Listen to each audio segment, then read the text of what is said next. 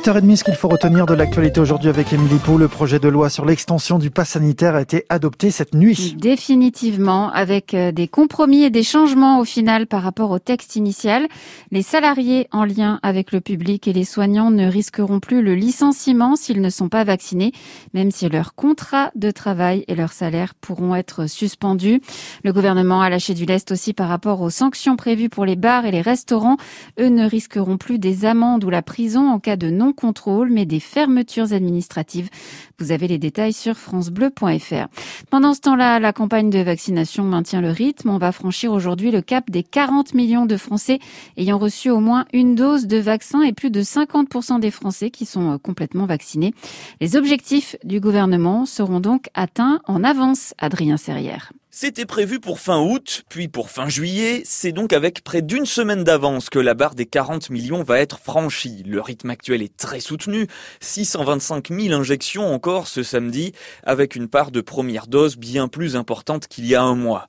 Les centres fonctionnent à plein régime. On vaccine aussi à tour de bras dans les cabinets médicaux, les pharmacies et même à domicile. Malgré la fatigue des soignants, la France vient de dépasser les États-Unis en proportion de la population vaccinée. Nos voisins européens ont encore un peu d'avance, mais que ce soit au Royaume-Uni, en Espagne, en Italie et en Allemagne, les campagnes patinent un peu. Chez nous, on a des doses, a redit Emmanuel Macron, et le gouvernement espère maintenant 50 millions de primo-vaccinés à la fin de l'été. Il y a eu 15 000 nouveaux cas ces dernières 24 heures. On en reparle dans moins d'un quart d'heure avec Philippe Fevrier, le patron dans le doux de l'UMI, l'Union des métiers de l'hôtellerie et de la restauration. Notamment, on va parler avec lui du cluster sur, euh, au Mario Club de Maté. On en est maintenant à 85 cas découverts par l'Agence régionale de santé. Il y a cinq ans, jour pour jour, était tué dans son église le père Amel. Il était égorgé par deux terroristes islamistes à la fin de la messe du matin à Saint-Étienne du Rouvray près de Rouen. Une cérémonie en son hommage aura lieu à 10h30 en présence de Gérald Darmanin, le ministre de l'Intérieur. Des radars urbains vont être installés à partir de cette semaine dans le pays de Montbéliard pour une phase test.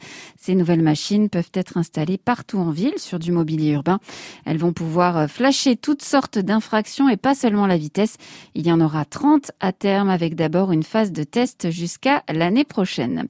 Le championnat de Ligue 2 a repris ce week-end et ce soir c'est l'entrée en liste de Sochaux. Le FCSM est à Dijon. C'est à suivre sur France Bleu Belfort Montbéliard dès 20h30. Et puis aux Jeux Olympiques de Tokyo, des chances de médailles aujourd'hui pour la France. Notamment avec l'épreuve de VTT en ce moment et le champion du monde en titre, Jordan Sarrou, ou encore avec les volleyeurs et les nageurs de l'équipe de France. C'est à suivre en direct sur francebleu.fr.